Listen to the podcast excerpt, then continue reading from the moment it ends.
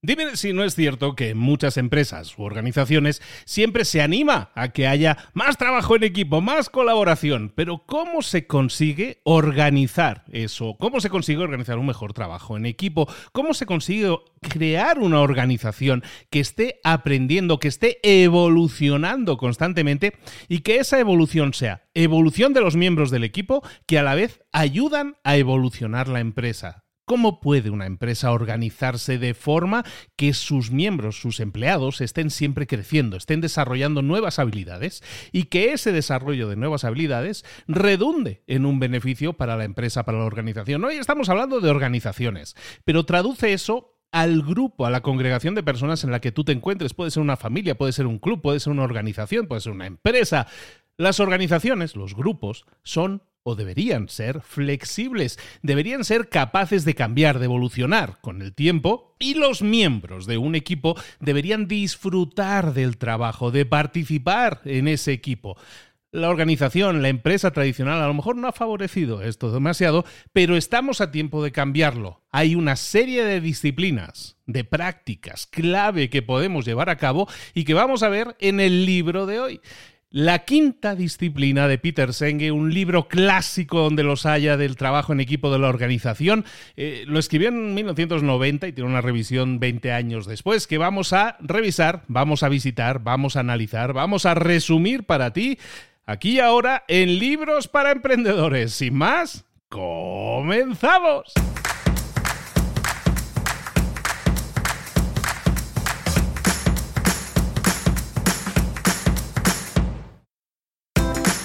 Bienvenidos al podcast Libros para Emprendedores. Para alcanzar el éxito en cualquier negocio que quieras emprender, debes formarte, debes estudiar, aprender para emprender. Y para ello, no hay nada mejor que un libro. En el podcast Libros para Emprendedores te ayudamos de tres maneras. Primero, seleccionando los mejores libros del mercado para ayudarte a emprender, a mejorar en tu emprendimiento. Segundo, te ofrecemos gratis un resumen de los puntos más valiosos explicados en cada libro. Y tercero, te damos finalmente pasos a seguir para poner en práctica todas esas lecciones aprendidas y así poder acortar tu camino hacia el éxito ya sea marketing, ventas, liderazgo, emprendimientos, mentalización, eh, vamos a analizar lo mejor de lo mejor, de los mejores libros del mercado y te lo vamos a dar todo bien masticadito y listo para ser aplicado. Soy Luis Ramos, empresario y emprendedor, y voy a acompañarte, si me lo permites, en este camino. Sin más, comenzamos. Muy buenas a bienvenidos una semana más a Libros para Emprendedores. Aquí estamos de nuevo con un libro que se llama La Quinta Disciplina, The Fifth Discipline, escrito en el año 1990, como decíamos, por Peter Senge. ¿Quién es este señor? Bueno, es un experto en modelos de sistemas sociales, tiene un doctorado en gestión y es una de las personas más admiradas y seguidas y más escuchadas en el MIT, el Instituto de Tecnología de Massachusetts, que tiene a bien ser la universidad tecnológica más famosa del mundo, la más potente. ¿no? Este, este aquí es el mero, mero palomero, un tipo que habla mucho de estos sistemas organizacionales, de cómo organizar mejor las situaciones. Y si me escuchara el señor Senge diciendo que es el mero, mero palomero, a lo mejor no le hacía tanta gracia, pero bueno, pasemos rápidamente y sigamos con el análisis de este libro. La, la quinta disciplina, eso quiere decir que hay cuatro antes. Bueno, vamos a ver esas cinco disciplinas, como decíamos en la introducción, cinco prácticas clave que nos van a permitir trabajar para que los miembros de un grupo, en este caso es una empresa, los empleados del grupo, puedan estar en constante crecimiento en constante desarrollo, desarrollando sus skills, sus habilidades de forma poderosa y eso a su vez se genere, eso genere un beneficio para la propia empresa. ¿Y cuál es esa quinta disciplina? Porque claro, como el título dice, la quinta disciplina, la gente se va directo, vale, vale, las otras seguro están muy bien, pero ¿cuál es la quinta? Bueno, te lo digo directamente, la quinta, y vamos a comenzar de hecho por ella, vamos a hacer el número al revés, vamos a empezar por la quinta disciplina. La quinta disciplina es el pensamiento sistémico. Que así dicho suena como una palabra rara y dices, uy, esto va, esto está muy elevado, esto no está para mí. Bueno, que sepas, pensamiento sistémico es la capacidad de ver, de visualizar lo que llaman los americanos el big picture, tener la imagen completa, ser capaces de analizar situaciones viendo la imagen completa de lo que está pasando. O pensamiento sistémico, como lo bautiza el señor Peter Senge. Esa es la quinta disciplina. De hecho, todas las otras disciplinas, las de la 1 a la 4, lo que hacen es alimentar son herramientas para que nosotros podamos desarrollar ese pensamiento sistémico, esa capacidad de tener una visión mucho más amplia de las cosas, con lo cual tener mayor capacidad de decisión. Decimos que estamos hablando que todas estas disciplinas nos guían para el crecimiento personal, para el desarrollo personal dentro de organizaciones. Es decir, una organización profesional, en una empresa, desarrollo profesional. ¿Cuáles son las cinco disciplinas? Por lo tanto, hemos dicho la quinta, pensamiento sistémico, pero vamos a ver las otras cuatro. Las otras cuatro son el dominio personal, los modelos mentales, la visión compartida y el aprendizaje en equipo. Y todas ellas, esas cuatro, digo, suman para la quinta, que es el pensamiento sistémico. Hablemos de esta quinta disciplina, hablemos del pensamiento sistémico o esa visión completa, panorámica de las situaciones. La mayoría de personas cuando afrontamos un problema, lo que hacemos es dividirlo en partes más pequeñas. Tenemos un problema que es muy grande, lo dividimos en partes más pequeñas y lo vamos solucionando parte pequeña por parte pequeña. Entonces intentamos siempre solventar las cosas particionando un gran problema en partes más pequeñas. El señor Senge dice que no, que esto no debería ser así porque tendemos a ver las cosas como ítems, como elementos separados. Y el mundo no funciona así. Este señor nos dice que el mundo está hecho de muchos elementos, sí, pero todos esos elementos siempre son parte de un todo, siempre son parte de un sistema. Por lo tanto, si nosotros separamos las piezas, las partes, los elementos uno del otro, entonces nunca vamos a tener una representación completa de de, todo el sistema. Por lo tanto, nos va a ser imposible entender ese sistema, entender lo que estamos viendo. Entonces, esta es una de las reglas, esta es una de las reglas teóricas, ¿no? Ahora vamos a ver su aplicación práctica, pero esta es una de las reglas teóricas de este, de este pensamiento de visión ampliada, de este pensamiento de visión sistémica. Si nosotros particionamos un sistema, eso no va a producir versiones más pequeñas de ese sistema. Por ejemplo, el ejemplo más claro, si nosotros intentáramos aprender de mecánica de coches, si yo me pongo a estudiar un motor, pero lo único que hago es no estudiar el motor, sino estudiar, ahora voy a estudiar un tornillo ahora voy a estudiar una tuerca, ahora voy a estudiar esta tapa, ahora voy a estudiar esto. No podemos extrapolar del análisis de ese tornillo, de esa tapa, no podemos extrapolar el resto del motor.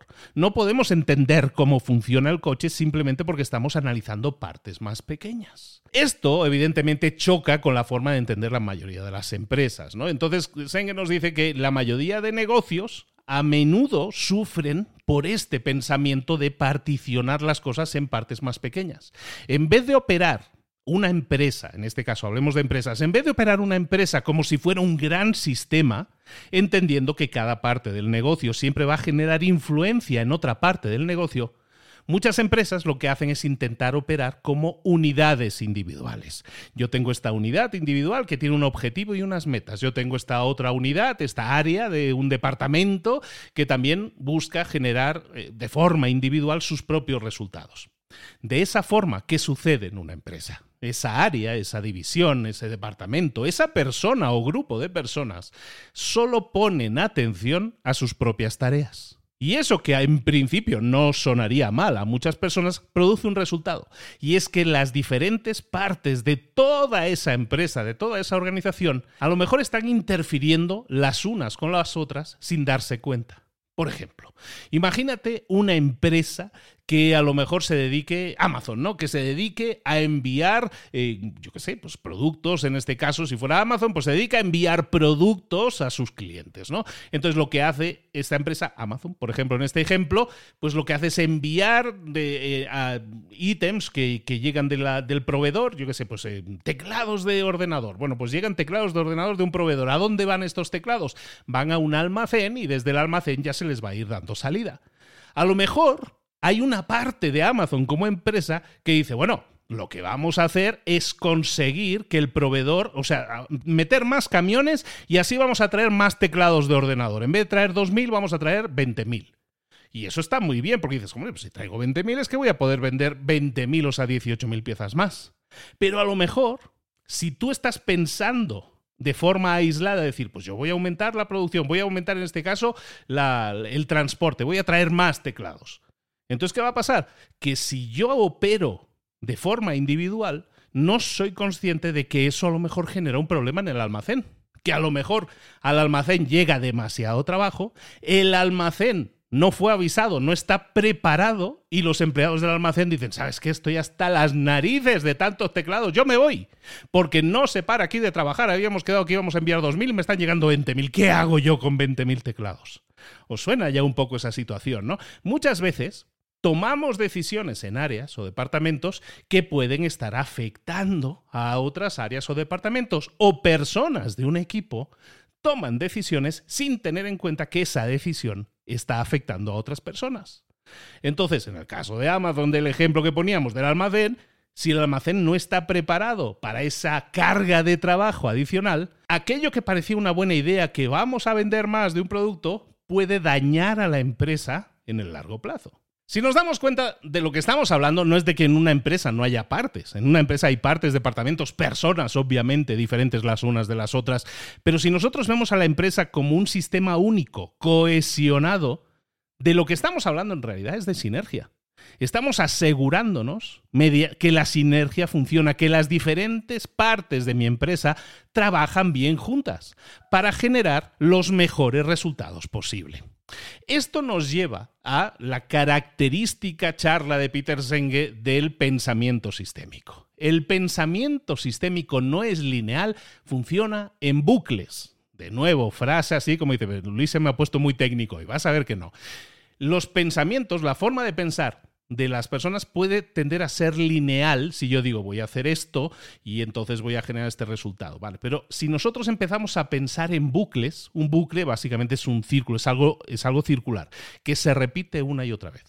Si nosotros empezamos a ver las relaciones que se establecen en una persona, en una empresa, como un bucle, si nosotros vamos a ver que una causa siempre va a generar un efecto y ese efecto va a retroalimentar de nuevo la causa, os lo pongo con un ejemplo y lo vais a ver muy claro, entonces siempre estamos girando, imaginaos un círculo en el cual hay un punto que es la causa y un punto que es el efecto.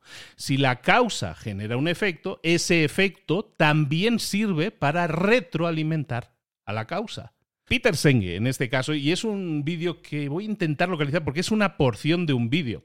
Peter Senge en sus presentaciones, para, para ilustrar esto, pone un vídeo de niños de 6 años que están aplicando pensamiento sistémico de forma muy fluida. Esos niños dibujan, esto es un vídeo real, ¿eh? hay, niños que están ahí, están debatiendo, ¿no? Porque, porque cuando están en el recreo, cuando están en el patio jugando, siempre acaban a golpes, siempre acaban peleados.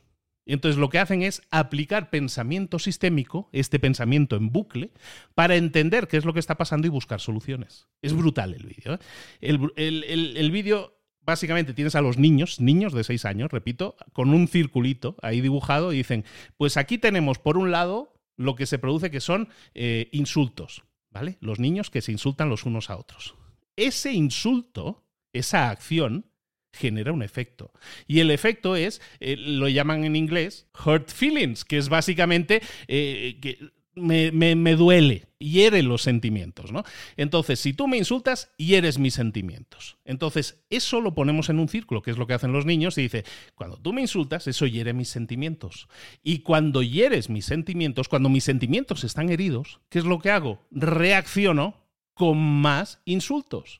Es decir, yo te insulto a ti. Y entonces, ¿qué sucede cuando yo te insulto a ti? Que tú eh, tienes los eh, eh, sentimientos heridos. ¿Y qué haces? Me insultas a mí. Entonces, ¿qué sucede? Que nosotros realizamos una acción que tiene una consecuencia y esa consecuencia retroalimenta la misma acción. Esto llevado a una empresa es algo que se produce constantemente es que hay roces entre los compañeros, hay roces entre los compañeros. ¿Qué es el roce entre los compañeros? Pues eh, si lo lleváramos a este pelea de patio de colegio, pues sería muchas veces lo mismo.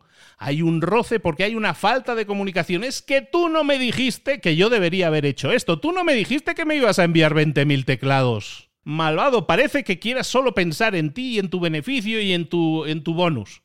Y entonces eso me hiere los, eh, sentimientos. ¿Y qué hago? Reacciono de la misma manera. A ver quién la dice más gorda.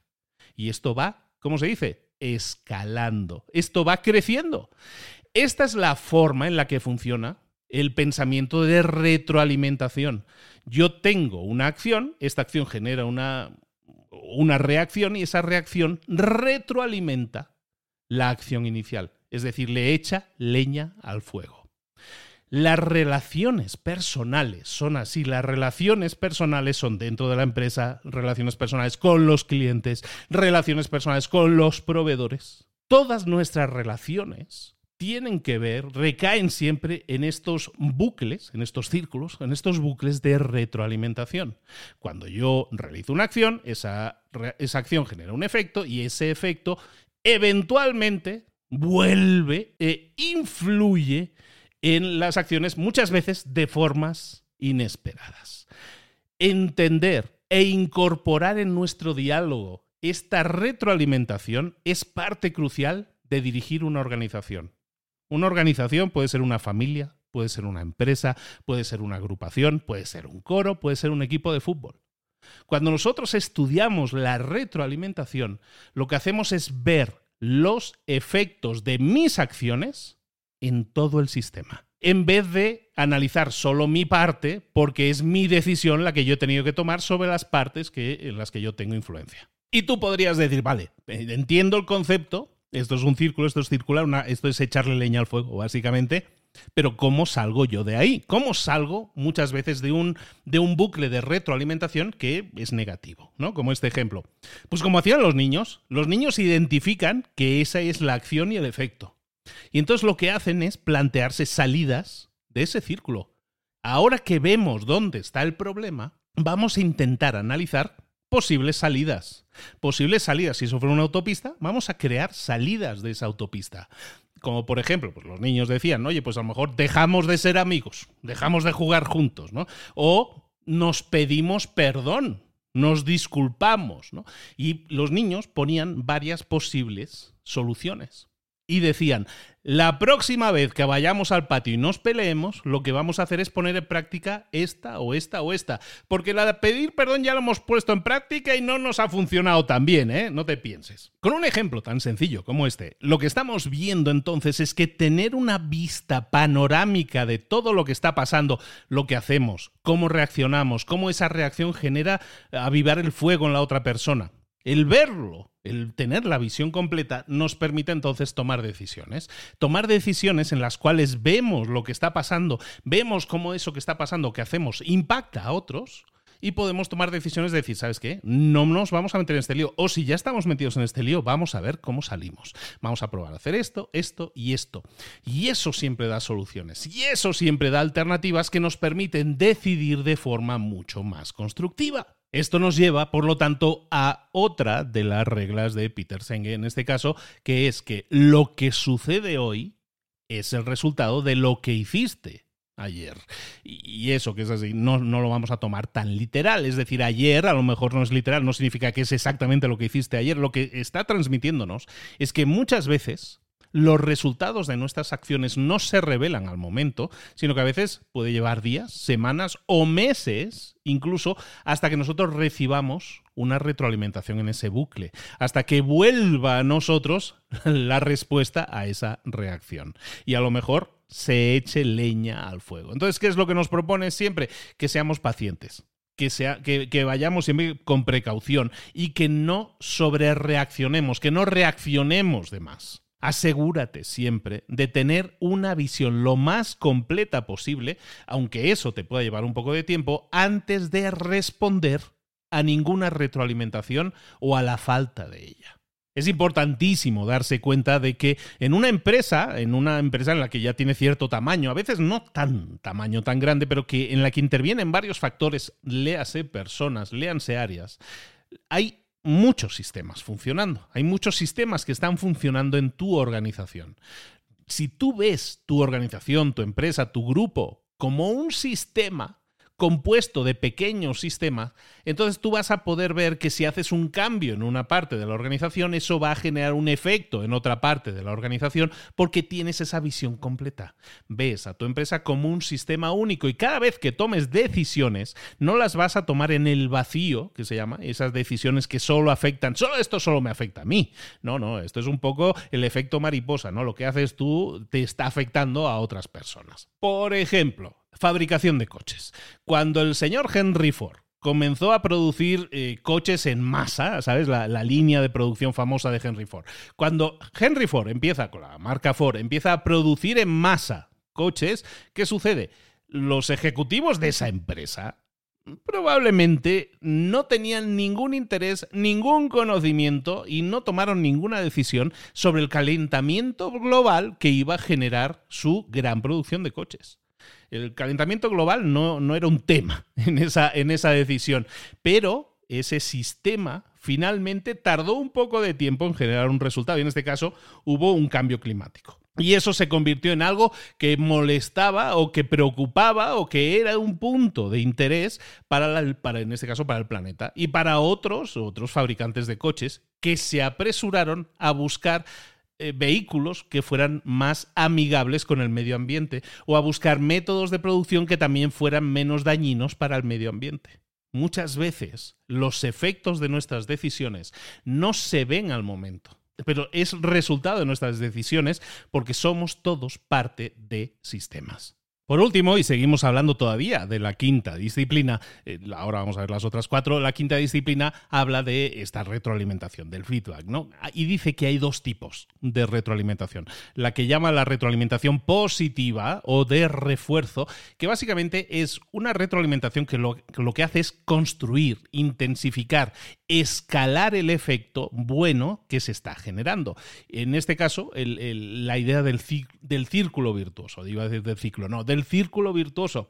El círculo virtuoso, que es una idea que se le acredita al fundador de Amazon, Jeff Bezos, básicamente es un concepto por el cual, en este caso Amazon, crea un marketplace, un mercado en el cual terceras personas, terceros interesados, empresas, lo que buscan es vender sus productos y lo que hacen a su vez es traer más clientes y esos clientes compran productos de ese proveedor, pero también de otros proveedores. ¿Y quién se beneficia? Pues el marketplace, el mercado en el cual se produce toda esa venta, compra-venta. Básicamente es un círculo virtuoso en el cual la retroalimentación intensifica escala el efecto que tú has creado, es decir, se retroalimenta en base al crecimiento. Por otro lado, este es un tipo de retroalimentación, ¿no? Que se basa eh, o que busca el crecimiento. Y hay otra que llaman el feedback negativo, pero entendámoslo bien, el negativo, es el de equilibrio. Básicamente, mientras el feedback positivo lo que hace es construir, escalar sobre lo que nosotros hemos construido, hay otro tipo de retroalimentación que lo que busca es el equilibrio busca estar en equilibrio. Entonces, un ejemplo de esto, podríamos decir, es una empresa en la cual nosotros tenemos una empresa, un negocio que se dedica a vender cosas. Entonces, esas ventas, a lo mejor yo entiendo que están bajas. ¿Vale? Entonces lo que hago es esta visión sistémica me hace ver que las ventas en mi negocio están bajas. Entonces lo que yo voy a hacer es cambiar un poco lo que estoy haciendo a la hora de atraer clientes. Porque yo pienso, bueno, si las ventas están bajas, lo que tengo que hacer es atraer nuevos clientes. Entonces lo que hago es meter dinero en una campaña de publicidad para que vengan nuevos clientes. Entonces, ¿qué sucede? ¿Que funciona? ¿Que eso realmente funciona y me genera ventas? Sí, pero en el corto plazo. ¿Por qué? A menos que la empresa sea capaz de retener a esos clientes, a menos que la empresa sea capaz de volverle a vender a esos clientes, ¿qué sucede? Muy pronto vamos a regresar a ese punto de equilibrio, a ese nivel de negocio que teníamos antes de invertir dinero extra en publicidad. ¿Por qué? Porque ese es nuestro punto de equilibrio. Entonces, ojo, porque muchas veces nos encontramos, y esto es algo que le va a sonar a muchas empresas, nos encontramos en este bucle en el cual parece imposible, eh, tomando el ejemplo de las bajas ventas, es que tengo una empresa y las ventas están bajas. Haga lo que haga, no estoy consiguiendo. Es que meto anuncios en Instagram, es que meto anuncios en TikTok, es que meto anuncios en YouTube, es que meto anuncios en Google. ¿Y qué sucede? Pues sí, suben un poco las ventas, pero enseguida eso se, se rebaja y vuelvo al mismo punto que estamos, o incluso peor. Este es un comentario habitual en la mayoría de las empresas. ¿Qué es, ahí, ¿Qué es lo que está sucediendo ahí? Si nosotros aplicamos esta visión sistémica, lo que estamos viendo es que realmente lo que estamos haciendo es alimentar la misma acción, hacer más de la misma acción que estamos haciendo.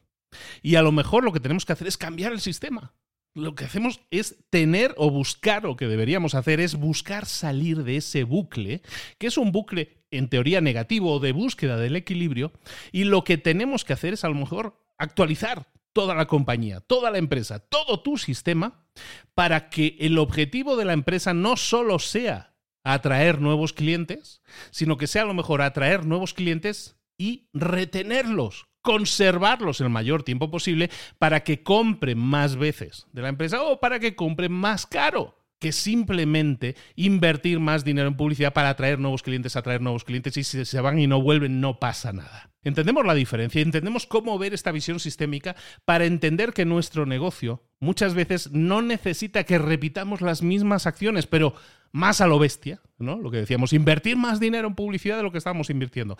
A lo mejor eso no es lo que necesitamos. Lo que necesitamos es tener esa visión completa para decir, espérate. A lo mejor no necesitamos meter más dinero para captar nuevos clientes. Lo que tenemos que hacer es esforzarnos por mantener los que tenemos. Y de esa manera tomas una decisión que te hace salir de ese bucle en el que estabas metido. Pensamiento en bucle, amigos. Espero haberlo explicado con la claridad suficiente para que entendamos que la quinta disciplina es una habilidad que hay que desarrollar.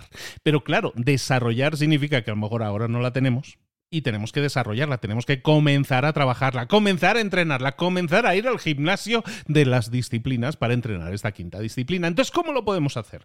Pues a lo mejor no lo podemos hacer directamente, ¿no? Porque hoy me voy a concentrar mucho, voy a apretar mucho los ojos y los codos para así tener pensamiento sistémico. No nos va a funcionar lo que tenemos que hacer es aplicar las otras cuatro disciplinas, tanto yo como todas las personas que puedan ser parte de mi equipo de organización. Es decir, siempre tiene que haber un desarrollo personal que nos permita ese desarrollo. Como efecto, un desarrollo grupal, un pensamiento sistémico. Entonces vámonos con las otras cuatro disciplinas que como y vamos también a ver cada una de ellas cómo afectan al desarrollo del pensamiento sistémico. Primera disciplina, el, el dominio personal que llama Peter Senge, que podríamos decir que es el crecimiento personal constante. Más importante que una disciplina, que órdenes, que, cosas que uno tiene que hacer de forma constante, lo que dice Senge que es, debería ser nuestra primera disciplina es tener un crecimiento constante. Si tú quieres tener una empresa que esté evolucionando constantemente, lo que necesitas es que la gente de tu empresa esté también deseando aprender, deseando crecer, deseando mejorar. En el libro nos hablan de que nosotros debemos ver la vida, o las personas de nuestro equipo deben ver la vida como un proceso de aprendizaje que nunca termina. Y realizar un compromiso de crecimiento constante, de automejora, de crecimiento y mejora constante. Cuando tú te comprometes contigo mismo a desarrollarte, a crecer de forma personal, eso te va a pedir dos cosas. Lo primero, tener unas metas claras hacia las que apuntar. Y lo segundo, tener una mentalidad creativa que te permita buscar diferentes formas de alcanzar esas metas. Es decir, si yo me dedico de forma constante a crecer, a mejorar, voy a ser una persona más comprometida conmigo y con, las, y con lo que yo esté haciendo en ese momento, en este caso el trabajo de mi empresa. Es decir, voy a ser una persona más comprometida, pero también voy a ser una persona más feliz y más plena en el trabajo. ¿Por qué? Porque la gente, de forma natural, está diseñada para aprender. Cuando tú tenías cero años, de cero a los tres años, Tú estabas programado para aprender a lo bestia y aprendiste a caminar, movimientos, temas físicos, aprendiste de todo, temas de, inteligencia, de idiomas, aprendiste también. Estamos programados para aprender. Muchas veces nos lo bloqueamos, decimos, no, yo, es que yo ya he estudiado, empecé a trabajar, ya no tengo que seguir estudiando, ¿no? Error. Si nosotros desarrollamos esa habilidad de estar constantemente buscando mejorar, buscando crecer, entonces eso nos va a beneficiar a nosotros. Como decía Rey Dalio en, su libro Principios, decía, es que lo bonito del crecimiento personal No, no, es ni siquiera la meta, no es ni siquiera que se vaya a beneficiar tu empresa. Rey Dalio, en el libro Principios que hemos visto, hablaba de, de, la perspectiva de que el crecimiento en sí mismo ya debe ser tu propia meta. ¿Por qué? Porque vamos a sentir satisfacción personal, nos vamos a sentir orgullosos de nosotros mismos. Claro que a nivel empresa eso va a generar efectos vamos a ser mejores, más productivos, más efectivos, cuanto mejores seamos y mejores habilidades tengamos, mejores vamos a ser para la empresa. Pero eso es un efecto secundario. Lo que tenemos que buscar es el crecimiento de nosotros mismos porque esa es la satisfacción personal, la meta en sí misma. Entonces, una empresa que busque crecer y evolucionar tiene que animar a que su personal esté desarrollándose también de forma personal. Aunque eso sea muy difícil de medir la efectividad que eso tiene. Si una empresa no espera que sus empleados crezcan, si una empresa lo único que, quiere es que sus empleados hagan lo que tienen que hacer, Mm, tal cual les indicamos. Tienes que hacer esto y como quiero que lo hagas. ¿Qué va a suceder? No estamos dejando espacio para su crecimiento personal, para que hagan nuevos descubrimientos, para que exploren, para que crezcan, para que exploten su potencial y sobre todo exploten su entusiasmo. Entonces, si creamos eh, trabajo robot y buscamos a empleados robot, vamos a tener robots y los robots no van a permitir que tu empresa crezca o evolucione. ¿Y esto qué tiene que ver con la quinta disciplina? Pues cuando nosotros nos centramos en que nuestra empresa, nuestra organización, eh, la gente se ocupe de estar creciendo, de estar aprendiendo. Cuando la gente aprende en una organización, está contribuyendo con sus skills mejorados, con sus habilidades mejoradas y con su conocimiento adquirido, están sumándole más a la, a la organización, a la empresa. De esa forma, cualquier parte de una empresa, y cuando decimos parte puede ser una persona, cuando una parte de la empresa está comprometida con el crecimiento, con la mejora continua, la empresa se beneficia. Entonces una empresa siempre se beneficiará, siempre crecerá y mejorará en base a el crecimiento de sus empleados, de los miembros del equipo. Entonces, ¿cómo incorporarlo en la empresa? Hay dos formas, ¿no? Si, si yo tengo una empresa y soy muy consciente de que esto que ha dicho, que ha dicho Luis aquí eh, me sintoniza, pues lo que voy a hacer es, si yo soy el dueño de la empresa, si yo soy el líder de un equipo, lo que voy a hacer es crear una cultura de empresa que me permita que cada miembro de la compañía, cada miembro de la empresa, mediante políticas de empresa que yo puedo definir, pues sea una persona en la que se esté apoyando la honestidad, una persona, un miembro del equipo en la cual se le, se le, se le empuje un poco hacia a ser más creativos, a retar las cosas que se están haciendo ahora para ver si las podemos mejorar en definitiva, a aportar, a sumar cosas nuevas o pensar fuera de la caja, que son temas o, conceptos que hemos visto en otros libros. Pero puede ser que tú no seas un líder en tu equipo, en tu empresa, que tú no seas el dueño de la empresa. Entonces, a lo mejor tú estás escuchando esto y dices que yo soy miembro de un equipo, yo no soy nadie, yo solo soy una pieza. Ya me gustaría a mí que mi empresa fuera así, que mi empresa me patrocinara tiempo para, para aprender y crecer pero mi empresa no es así. Eso no quiere decir entonces que mucha gente se rinda, sino al contrario.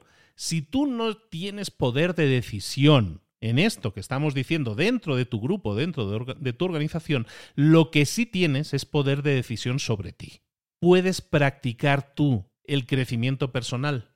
Puedes impactar o animar a otros colegas trabajadores que están a, tu mismo nivel para que hagan lo mismo, simplemente porque se van a sentir mejor, porque van a ser más productivos, más efectivos, van a disfrutar más del trabajo. Muchas veces pensamos que los únicos que pueden cambiar una empresa siempre van a ser los jefes. De arriba hacia abajo toman una decisión y esa decisión va cayendo por las escaleras. Y no tiene por qué ser así. Yo puedo tomar la decisión de crecer personalmente yo, y eso me va a llevar a, generar mejores resultados. Si además impacto y soy un ejemplo para mis otros compañeros del departamento en el que yo esté o el área en el que esté, si yo animo a mis compañeros a que hagan lo mismo, todo ese departamento y esa área va a brillar, va a tener un desempeño mejor. ¿Qué es lo que va a pasar entonces? Que inmediatamente va, a venir un jefe y va a decir, a ver, aquí, por, ¿qué ha pasado aquí? ¿Cómo es que hemos tenido toda esta mejora? ¿Qué ha pasado aquí? Lo que ha pasado ahí es que tú creaste un cambio en esa organización, desde abajo hacia arriba. En vez de que fuera desde arriba hacia abajo o esperaría yo que el jefe tomara esa decisión por mí, yo tomo la decisión por mí. Esto quiere decir que la disciplina, de nuevo, como dice la palabra, la disciplina es algo que tú impones sobre ti. La disciplina que mejor funciona es la que tú te impones a ti mismo. Entonces, la del crecimiento personal, que es esta disciplina número uno, la del dominio personal que llaman en el libro, es algo que tú decides por ti. Y tú eres el dueño de tu crecimiento, tú eres la dueña de tu crecimiento, toma esa decisión y empieza a crecer, sigue desarrollándote. Spoiler, si estás escuchando este podcast y lo haces habitualmente, quiere decir que tú ya estás invirtiendo en tu dominio personal en manejar un crecimiento en todo lo que tú estás haciendo. Por lo tanto, felicidades porque estás en el buen camino. Disciplina número dos. La disciplina número dos son los modelos mentales que llaman en el libro. Esta segunda disciplina básicamente se basa en, la, en mejorar nuestra habilidad para tener una visión más completa de las cosas. Es decir, desarrollar mejor visión, eh, en este caso, general de nuestro mundo. Los modelos mentales son creencias o, cosas que nosotros asumimos como ciertas y que no tienen por qué ser ciertas. Pero esos modelos mentales afectan a cómo nosotros vemos al mundo. Y nuestra forma de ver el mundo nos permite interpretar siempre las experiencias de una u otra forma. Es decir, nuestras experiencias, como nosotros vemos las cosas, siempre están influenciadas por los modelos mentales, por las creencias o cosas que nosotros asumimos. Entonces, está claro que eso es así, que los sesgos, que es algo que hemos hablado ya en algunos otros libros, eh, los sesgos son algo que afecta a nuestra visión, pero ser conscientes de ellos nos permiten derribarlos también y pensar, de nuevo, como decíamos antes, fuera de la caja que se dice en inglés. ¿no? Eh, cuando nosotros buscamos generar nuevas ideas. Por ejemplo, alguien que esté en un negocio, ¿no? En una empresa, dices, yo soy el líder de un equipo, ¿no? Y de encima de mí está el gerente y luego el director y luego el CEO, ¿no? De la empresa, vale. Entonces, yo simplemente soy alguien que tiene una serie de personas alrededor que eh, yo estoy liderando. Soy el jefe de este equipo, pero tengo jefes por encima. A lo mejor tengo una idea y esa idea es intentar aumentar el espíritu, la moral de los empleados para que así la gestión de los clientes sea mejor, ¿no? Porque veo que la gente está un poco apagadilla, ¿no? Entonces tengo la idea de organizar un evento, de sacarlos y llevarlos a tal sitio para que se diviertan, nos divirtamos y crear una mayor sensación de equipo. Esa es mi idea, ¿no? Pero, de nuevo, yo soy el jefe de este equipo, pero ¿qué sucede? Que yo asumo o creo que los ejecutivos, el gerente, el director, van a rechazar esa idea porque es muy cara, porque no es algo que, entre en el presupuesto, por lo que sea. Y eso es una, una idea que yo tengo en la mente. Entonces, ¿qué sucede? Que mi visión del mundo está limitada por mis modelos mentales, por mis creencias. Entonces, yo sé con toda seguridad que mis jefes van a decir que no. No lo sé. Pero yo creo que sí. ¿Y entonces qué hago? No lo propongo. Entonces, ¿eso qué hace? Sigue, mantiene a la empresa o en este caso a ese equipo en el bucle negativo. No le permite salir. Es como los niños que decían, ¿qué podemos hacer para dejar de pelearnos? Vamos a intentar esto, esto y esto.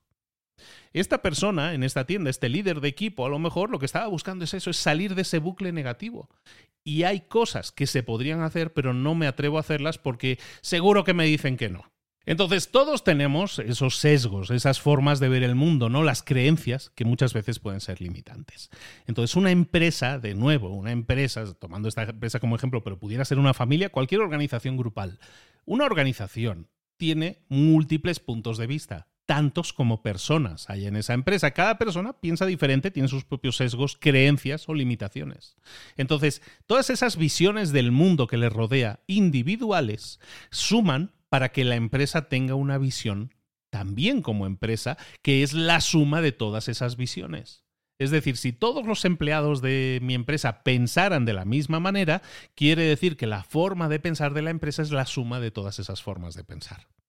Entonces, muchas veces las empresas no cambian, se arrastran, van decreciendo, se hunden porque entran en esos bucles negativos en los cuales estamos influenciados por nuestra forma de ver el mundo y no buscamos posibles alternativas. Esta persona que era el líder del equipo, que lo que quería era animar a su gente para que se vendiera más, si no lo hace, ¿qué es lo que va a pasar? Si no lo propone al menos, ¿qué es lo que va a pasar? Está guardándose una posible solución porque ha hecho un análisis del problema y no lo está comunicando. ¿Y qué puede pasar? Pues que a lo mejor dentro de dos meses venga su jefe, ¿no? El gerente o el director y le diga, oye, tu equipo está funcionando muy mal, ha bajado mucho la productividad. ¿Y tú qué le vas a decir? No, sí, ya lo sabía, yo quería, se me había ocurrido hacer cambios, pero no me he atrevido porque, pues, eh, porque andamos muy metidos en el día a día. ¿Te suena? Muchas veces nosotros sabemos lo que deberíamos hacer para cambiar un bucle que puede ser negativo. Pero no lo hacemos. ¿Por qué? Porque nuestros sesgos, nuestros modelos mentales nos lo impiden. Hasta que a lo mejor ya es demasiado tarde y, como decíamos, se produce una consecuencia que retroalimenta negativamente. Es decir, vamos a peor. Claro que esto se puede cambiar. ¿Cómo puede una empresa cambiar esto? Mediante el cambio en la cultura. La cultura de la empresa debe animar a que todos digan lo que piensan. Que, que digan lo que piensan realmente de esa forma, nosotros, si yo soy el gerente, si yo soy el director, y lo que hago es animar a que haya una apertura extrema en la comunicación, que yo pueda saber lo que piensa mi director de equipo, que yo pueda saber lo que piensan todos los vendedores, que me aporten su visión. No quiere decir que yo vaya a hacer lo que ellos me están diciendo, pero a lo mejor me ayuda a tener una vista más completa. Entonces, si nosotros queremos influir positivamente en nosotros, en nuestra calidad de vida, como este jefe de equipo quería hacerlo, si yo quiero influir en mi calidad de vida, tengo que tomar decisiones y tengo que vencer mis modelos mentales, mis limitaciones, para tener una comunicación abierta y sana con todos los que están implicados en esa organización, para arriba y para abajo. De esa manera podré ofrecer ideas, podré ofrecer alternativas, podré apoyar a la empresa, a mi equipo y a mí mismo de mejor forma si hablo, si comunico. Que a lo mejor la decisión final no es llevar al todo el equipo, pero a lo mejor el identificárselo a mi gente, identificárselo al gerente o al director, va a hacer que ellos puedan tomar alternativas diferentes, que puedan tomar mejores decisiones teniendo en cuenta que hay un equipo que tiene la moral muy baja y ya su jefe de equipo me lo ha dicho. Vamos a ver si esto pasa en otros equipos. ¿Sabes qué? Tenemos que hacer cambios. Y eso pasaría simplemente porque hay una mayor comunicación. Tengamos debates productivos. Eh, la meta aquí no es ganar yo he ganado, yo he tenido razón.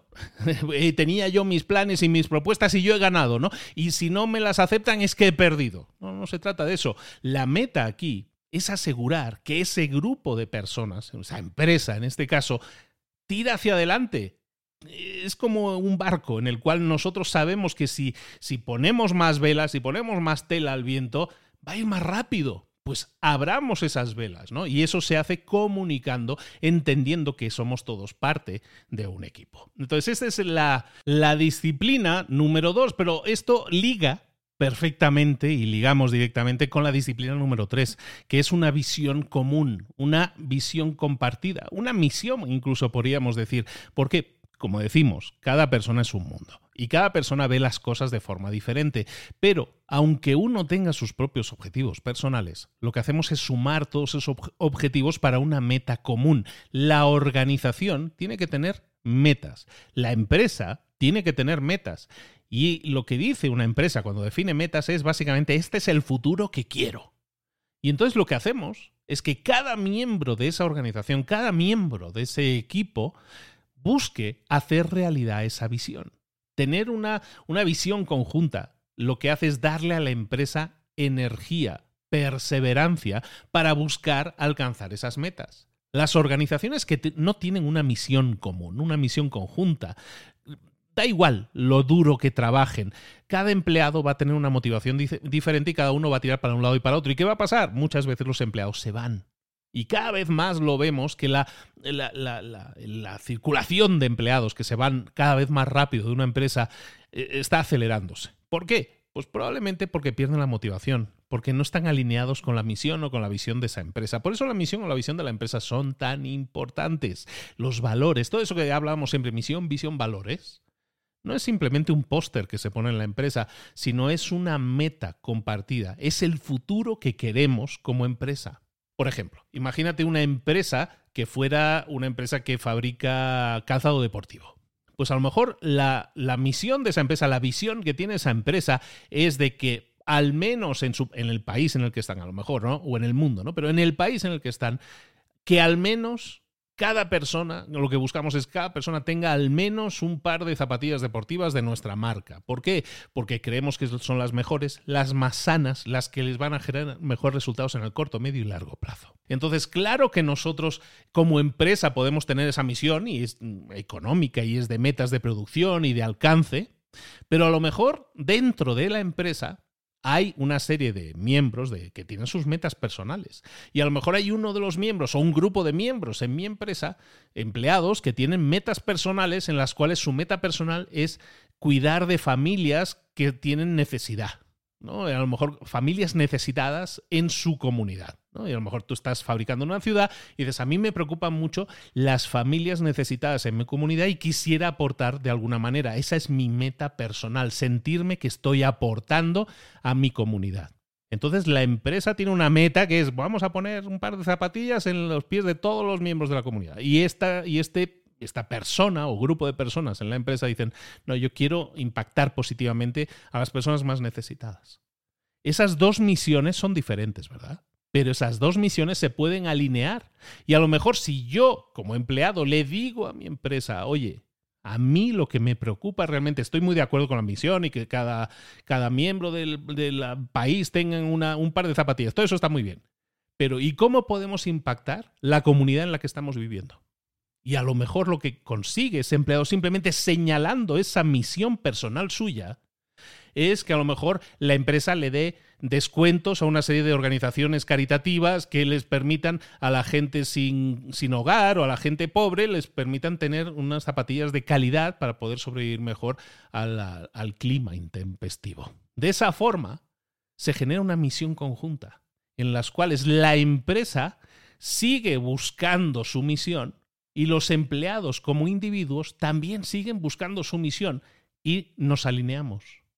Y entonces, ¿qué conseguimos? Impactar a dos personas, a una persona que es la empresa, la persona moral, y por, otro por otra parte la persona física, que es el empleado. Y además impactamos positivamente a la sociedad. ¿Cómo? Juntando las misiones. Entonces, esto de la misión conjunta, que es así como muy de vamos a impactar al mundo, pues es algo que tenemos que buscar saber de todos los miembros de nuestro equipo, para que así también tengamos alineadas nuestras misiones y nuestras metas, y también si nosotros tenemos que contratar a personas, que esas personas compartan los valores, compartan las misiones o las visiones que nosotros tenemos del mundo o de cómo impactar al mundo. De esa forma, cuando yo capto a nuevos empleados, estoy consiguiendo empleados que se van a sentir en casa, que se van a sentir muy alineados con la empresa y a los cuales viéndolo desde el punto de vista de la fluctuación de personal, les va a ser mucho más difícil irse de la empresa porque están en una empresa que se siente como en casa, porque tienen una misión muy alineada con ellos mismos. ¿Por qué es bueno esto para la quinta disciplina? Porque tener muchas perspectivas diferentes, porque tener muchas ideas diferentes, te va a ayudar a encontrar cuáles son los cambios que tienes que hacer. A veces son cambios que son muy obvios, pero otras veces son cambios menos obvios.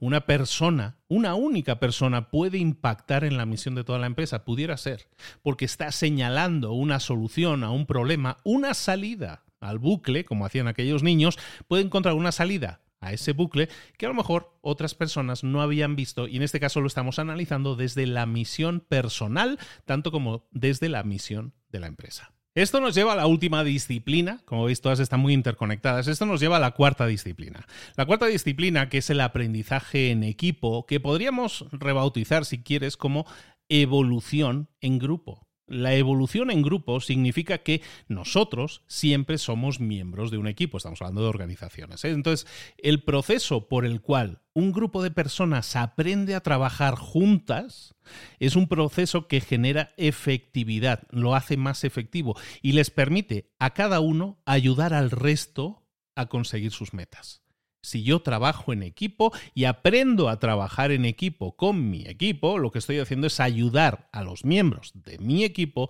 a que ellos consigan sus metas y a que todos consigamos nuestras metas compartidas. Esta evolución grupal, este aprendizaje de, equipo, tiene tres enfoques. Uno que es el de la mejora de la forma de ver el mundo que tiene ese grupo. Recordemos, cuando estábamos hablando de los sesgos, recuerdas que lo habíamos visto antes, estamos hablando de la forma en que cada uno ve el mundo.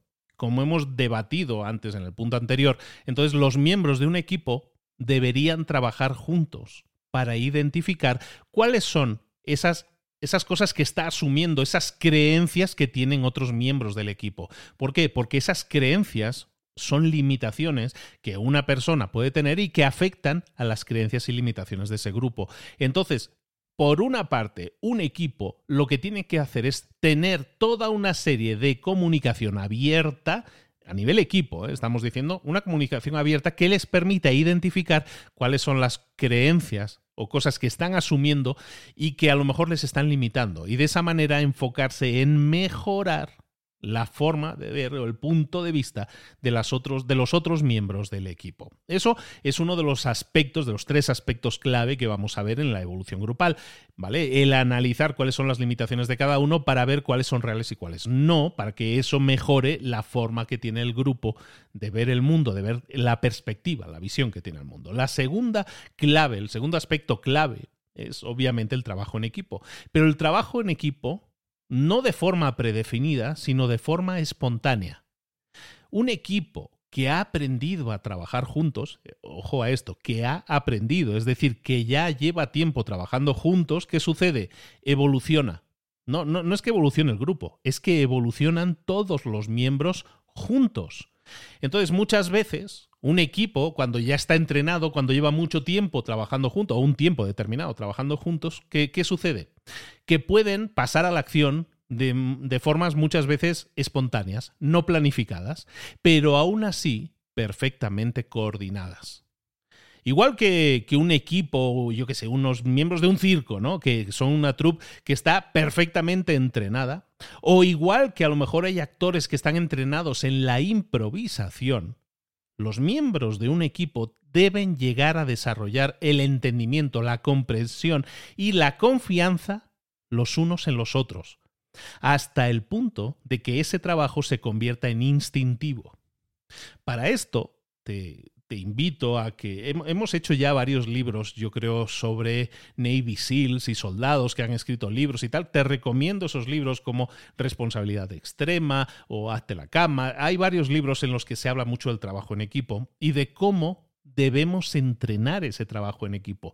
¿Cómo un actor de improvisación se convierte en buen actor de improvisación? Improvisando, practicando mucho. Si queremos que nuestro equipo funcione de forma fluida, de forma instintiva, como lo hacen los soldados, que ya ni se hablan con cuatro señales, están ahí haciéndolo de unas cosas muy bestias, pues eso funciona de forma instintiva porque lo han practicado muchísimo. Cuando nosotros vemos a nuestro equipo como un equipo, como un grupo de personas que también deben entrenarse hasta poder trabajar juntas, confiar la una en la otra de forma instintiva, es cuando generamos verdaderos resultados y verdadero crecimiento a nivel individual y a nivel grupal, evidentemente. La otra faceta, el otro aspecto clave, el tercer aspecto clave, es evidentemente la conexión con otros equipos. Nosotros tenemos una empresa, una organización, ¿no? llamémoslo así, en la cual hay grupúsculos o grupos o equipos, llamémosle. Tenemos que buscar que cada equipo se desarrolle como acabamos de decir, pero también tenemos que buscar que se interconecten con otros grupos. ¿Por qué? Porque somos toda la empresa, toda la organización es un organismo único, es un sistema único. Entonces, ya que tu equipo es solo una parte de un sistema más grande, toda decisión que tome tu equipo probablemente vaya a afectar a otras partes, a otras partes de la organización, a otros equipos. Por lo tanto, los líderes de una organización, los líderes de una empresa, y esto sí es responsabilidad de los líderes, también tienen que promover esa comunicación entre equipos no solo entre los líderes de un equipo, sino entre todos los equipos, porque eso va a permitir que todos los equipos sepan lo que están haciendo los otros equipos y vean cómo se van a beneficiar o vean que la toma de decisiones puede impactar a una u otra área, como decíamos antes, como miembros de un todo. Evidentemente, cuando estamos hablando aquí de evolución, de equipo, comunicación y todo esto, esto es como un mundo ideal, ¿no? Dices, ah, esto está muy bien en la teoría, pero eso en la práctica no existe. ¿Por qué? Porque hay roces, porque a lo mejor yo tengo una idea y quiero ganar, porque hay personalidades diferentes, porque uno interfiere con el otro, porque hay gente que se están pisando los pies los unos a los otros y la comunicación no es todo lo buena que debería. Por mucho que diga el libro, por mucho que diga Luis, Eso en la realidad no es factible. Es por eso que en el libro definen una regla, que es la última que vamos a ver, es la de no asignemos culpas. No busques culpables. Cuando tú tienes un equipo en el cual estás evolucionando, lo que buscas es el crecimiento y queremos crear una organización que sea que esté evolucionando y que esté en crecimiento, está claro que va a haber errores. ¿Se cometen errores? Se cometen errores. ¿Pero por qué se cometen errores? Porque se está pasando a la acción, porque se está buscando evolucionar. Y eso es lo que sucede cuando hay evolución. Se cometen errores. Entonces la gente comete errores, se encuentra con problemas que antes no teníamos. ¿Y qué consiguen? Enfrentar esos problemas, aprender de ellos y de esa manera o eliminarlos o evitarlos o corregirlos. Entonces tenemos que entender que somos un equipo, que no somos una persona, que cuando estamos trabajando trabajamos como equipo. Y trabajar juntos significa también aprender juntos. Así que, si estamos trabajando juntos y se produce un error, un problema aparece, en lugar de girarnos los unos a los otros y esto es culpa tuya, esto, ha, esto ha pasado por tu culpa, es que tú hiciste algo que no deberías haber hecho. En vez de hacer eso, que realmente no suma nada, lo que vamos a hacer es analizar los esfuerzos combinados a dónde nos han llevado. ¿Nos han llevado a este problema? ¿A dónde nos va a llevar un esfuerzo combinado? A solucionar este problema. Cada vez que aparezca un problema, analicémoslo como parte de un problema de un equipo de un grupo de personas. Y los, los esfuerzos combinados de, una, de un grupo de personas siempre producen resultados mucho más rápidos. Los problemas desaparecen, se solucionan mucho más rápidos cuando trabajamos juntos o en equipo y no simplemente decimos, quita, quita, que tú no sabes, has, lo has, has errado, lo has hecho mal, déjame que ya lo hago yo. ¿Y por qué es esto? Y terminamos así. ¿Por qué es esta, esta disciplina, esta cuarta disciplina importante para la quinta? ¿Por qué esto nos permite tener una perspectiva sistémica de las cosas? Pues cuando nosotros estamos hablando de, de este trabajo grupal, de esta evolución grupal, esta evolución grupal básicamente es una evolución de la organización pero en pequeño. Es lo que nosotros estamos buscando. Cuando yo quiero que mi empresa crezca, sea dinámica, adaptable, sea líquida, fluida y todo eso, tenemos que hacerlo en pequeña escala en nuestros equipos. Porque cambiar una empresa y la evolución de una empresa a ser una empresa más líquida, más activa, más adaptable, significa tener dentro de la empresa una serie de habilidades, de prácticas, de skills que permitan que la visión de la organización, la visión de la empresa sea más expandida, sea esa visión sistémica. ¿Y eso cómo lo conseguimos? A través de los miembros de nuestros equipos sabiendo que los miembros de nuestros equipos tienen que ayudar y tienen una misión común y lo que están haciendo cada, un, cada miembro del equipo y cada equipo lo que hacen están buscando cumplir con esa misión de toda la empresa. Un equipo es parte de una organización. Un grupo de personas es parte de un departamento. Un departamento es parte de un todo, de un sistema, de una empresa. Entonces, cada vez que yo, miembro de un equipo, aunque yo sea, como dicen en España, el último mono de la empresa, si yo tengo la actitud de ayudar a que mi equipo mejore, a tener un crecimiento personal grande y eso ayuda, me ayuda a mí primero a ser mejor, más efectivo y eso me da satisfacción, pero además ayudo a mi equipo a mejorar, ayudo a desarrollar ese trabajo en equipo, hago mejores a mis compañeros. Y mis compañeros me ayudan también a mí a mejorar, yo consigo nuevas habilidades mi equipo consigue nuevas habilidades. Y esas nuevas habilidades de mi equipo pueden impactar positivamente también a mi empresa. Pero todo empezó por esa dinámica individual en la que yo busco mejorar. Muchas veces esperamos, dejamos en las manos del Estado, dejamos en las manos del director de la empresa, dejamos en las manos de una política nueva que las cosas cambien. Pero los cambios los verdaderos cambios, la evolución que tú quieres en tu, en tu vida, esa, esa evolución la provocas tú. Si tú quieres cambios en tu vida, debes desarrollar la disciplina necesaria para conseguirlos. La disciplina 1, la 2, la 3, la 4 y también la quinta disciplina que te va a permitir a ti tener una organización, liderar una organización, un equipo o tener un liderazgo personal diferente al que tienes ahora que te va a permitir tener una visión diferente y más amplia de lo que ves ahora. Y que te va a permitir salir de bucles negativos en los cuales a lo mejor también estás ahora. Lo vamos a dejar aquí, espero que os haya gustado. Se llama La Quinta Disciplina, Peter Sengel, escritor, un clásico de clásicos, de los libros más top que os podría traer. Este es uno de ellos, en los cuales estamos hablando en teoría de equipos y de organizaciones, pero si te fijas, al final estamos hablando de ti, de tu desarrollo personal, de tu desarrollo profesional. Es básicamente de lo que venimos hablando todos estos ocho años que, que llevamos juntos. Espero que te haya gustado mucho, espero que te haya sumado mucho. Bucea y eh, sumérgete en páginas de libros como estos, te van a dar una perspectiva diferente de la vida, te van a, a, abrir la mente, la visión a cosas diferentes de las que estás haciendo ahora y eso siempre es bueno. Vamos a dejar aquí la quinta disciplina. Recuerda que tenemos, estamos llegando ya casi a los 300 episodios de, libros para emprendedores. Eh, probablemente unos 250, 260 libros o 270. No, habría que contarlos un día. Eh, si alguien lo quiere hacer y me lo dice, perfecto. Pero pues unos cuantos cientos de libros llevamos resumidos, analizados y te los hemos entregado para que tú los pongas en práctica. Tú tomas la decisión ahora. Tienes información nueva ahora que hace una hora no tenías. ¿Qué vamos a hacer con ella? Eso lo decides tú. Yo te invitaría, como siempre decimos, a que pases a la acción, a que lo pongas a práctica, eh, pongas en práctica y tengas resultados diferentes haciendo cosas diferentes que no estabas haciendo. Ahora tienes la información, está en tu mano conseguir los resultados. Hasta aquí llego yo. bueno, recuerda, tienes esos cientos de libros ya resumidos también. Donde estás escuchando esto ahora mismo, aquí tienes disponible otros cientos de libros también. Y también la posibilidad de puntuarme, de dejarme cinco estrellitas si te ha gustado esto, si te suma, si te sirve. Y en las plataformas actuales como Spotify, como Apple Podcasts, Evox y compañía, Cashbox y todas estas, también me puedes dejar comentarios también puedes decir, me ha gustado este episodio, me suma, me sirve, sabes que me ha dado una idea que me gustaría poner en práctica, o no tienes ni idea, Luis, no has entendido nada de lo que dice el libro, también puede ser, hay gente que me dice cosas muy feas también, pero bueno, aquí estamos para todo, para eso, eso es lo que implica exponerse.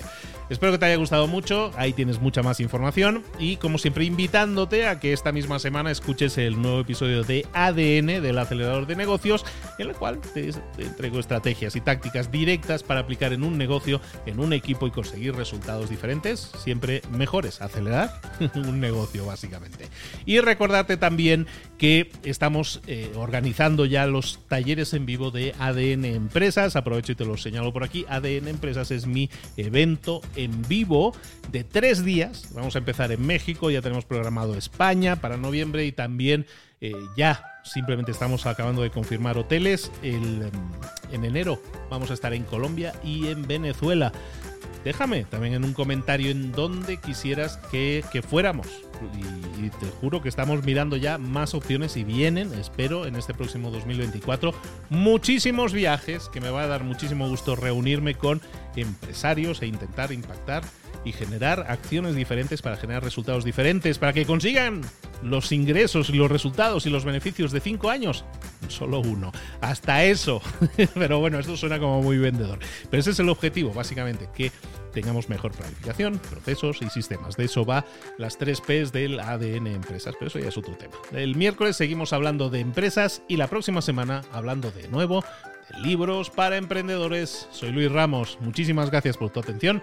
Besos y abrazos. Nos vemos. Hasta luego.